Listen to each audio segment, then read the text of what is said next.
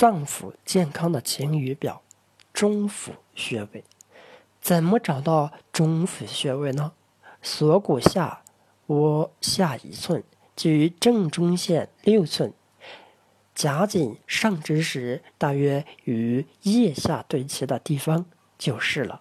中府穴是肺的募穴，即肺脏气血直接输注的地方，最能反映肺的情况。是诊断和治疗肺病的重要穴位之一，经常用来治疗咳嗽、气喘、胸痛。此外，肺结核和支气管哮喘病人在穴位上常有异常反应，又因为此穴是手足三阴、太阴之会，故能健脾、治疗腹胀、肩背痛等病。但中府穴下方肌肉偏薄，日常保健建议不要使劲，稍稍施力按揉一到两分钟即可。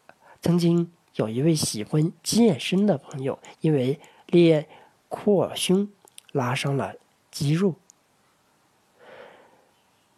于是选择按摩中腹穴，因为求效心切，用力过大，结果第二天就更痛了。